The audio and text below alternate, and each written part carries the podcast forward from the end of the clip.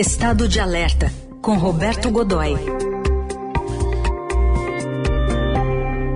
Momento que a gente fala de política externa, também de assuntos estratégicos. Godoy, bom dia. Bom dia, Heisen. Bom dia, Carol, amigos. Bom dia. Ô Godoy, o que, que você diz sobre um documento que o Pentágono divulgou ontem, 200 páginas, sobre o poderio militar da China? O que, que você analisa desses, dessas 200 páginas? É, olha, é um documento, é o, é o documento do terror, né? O documento do pesadelo.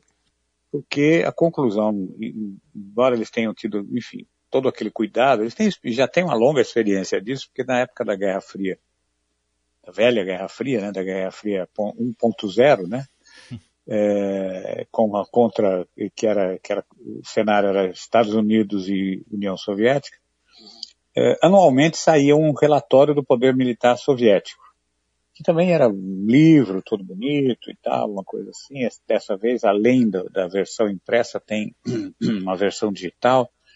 E ele, é, o, o, problema é que o número dessa, dessa vez, ele sempre foi muito, muito poderoso, mostrava sempre muito detalhe, inteligência funcionando bem e funcionou agora surpreendentemente bem em relação à, China. Então, quais são, a, quais são as, eh, qual é a grande revelação? É que a China mantém um programa uh, de investimento na sua área de defesa que cresce em números absolutos 30% ao ano, um ano sobre o outro, que é um crescimento extraordinário. Esse ano, por exemplo, é, já está, esse ano, 2021, né, está na, na faixa dos 180, entre 180 e 190 bilhões de dólares. É, tudo bem, a dos Estados Unidos é muito maior, é, bate no 1 trilhão. Mas eles, é, é, o que não se esperava era é, um crescimento tão rápido é, dentro da China.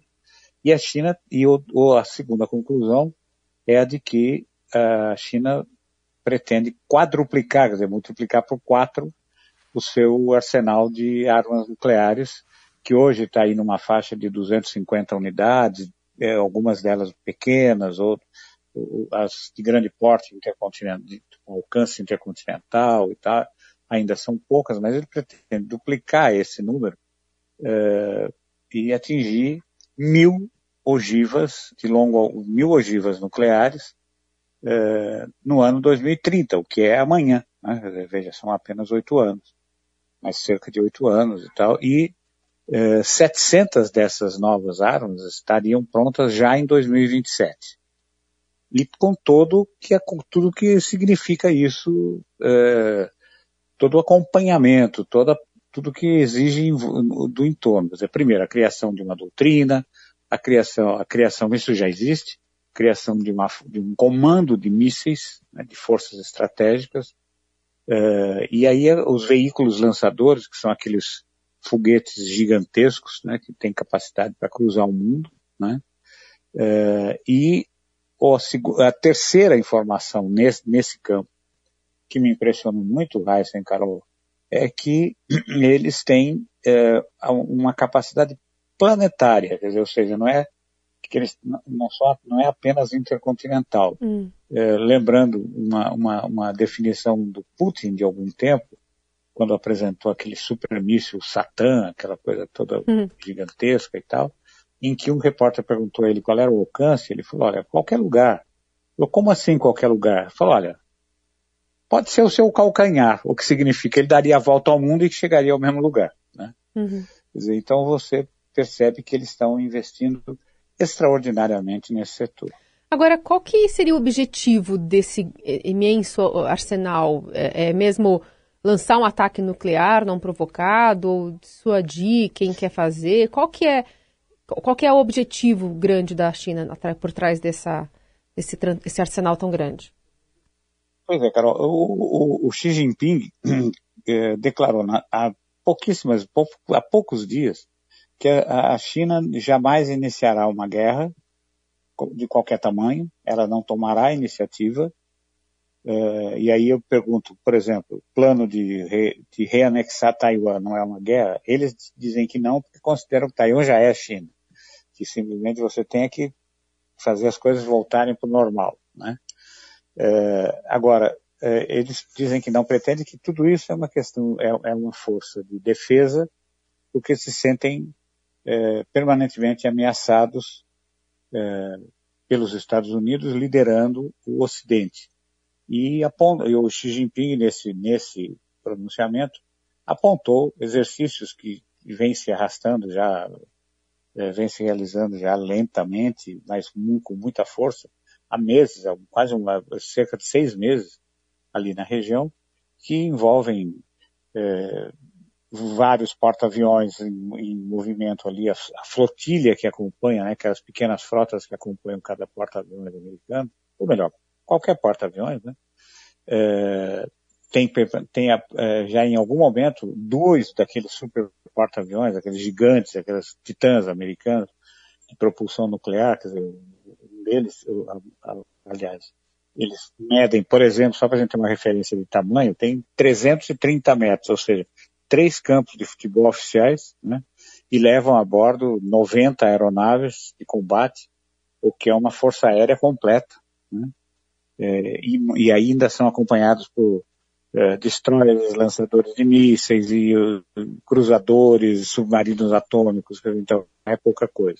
Então o tempo todo ali, perto da China, no mar da China, fazendo manobras, o porta-aviões inglês esteve lá há pouco tempo, enfim, a coisa não está é, é, tá o tempo todo um certo enfrentamento. Então, em função disso, eles alegam que tem necessidade de longo prazo de ter uma capacidade de dissuasão, ou seja, mais uma vez, a Guerra Fria para continuar assim, fria, né? sem é, a ideia é que cada um mostre, olha, eu tenho essa força, é bobagem você se meter comigo, ainda que você leve, ainda que você ganhe no final, no final ninguém ganha. Né? Aliás, eu tenho uma, um número interessantíssimo sobre isso. Né? Veja, é, os Estados Unidos têm 7.700 ogivas é, nucleares. 5.500 delas estão sempre prontas, né, prontas para serem usadas. Os russos, isso é resultado, os russos têm 6.555, 550, alguma coisa assim, é, e esses números são resultado de negociações havidas é, modestamente nos anos 70 e vigorosamente nos anos 80, de redução, desmantelamento e tal, essa coisa toda. Sim. Com tudo isso, se restaram esses números.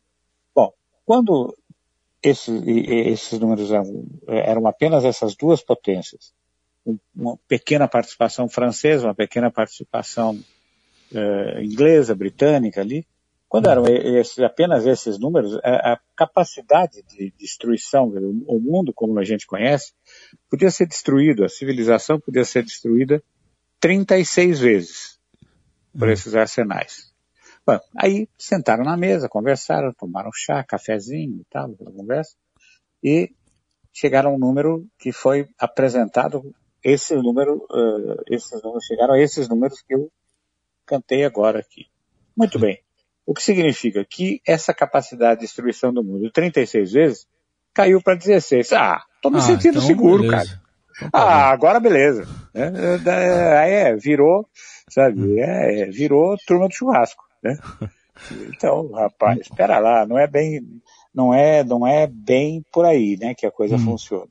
Enfim, o fato é que o, o, o Mark Milley, que é um sujeito, o general Mark Milley, que é o comandante do Estado Novo Conjunto americano, a maior autoridade militar dos Estados Unidos, fez uma declaração ontem a respeito dizendo o seguinte, que ele não está muito preocupado com essa coisa. Preocupação sim existe tal, afinal de contas são armas nucleares, podem atingir qualquer ponto, enfim, a sofisticação tecnológica é grande, enfim, tudo bem.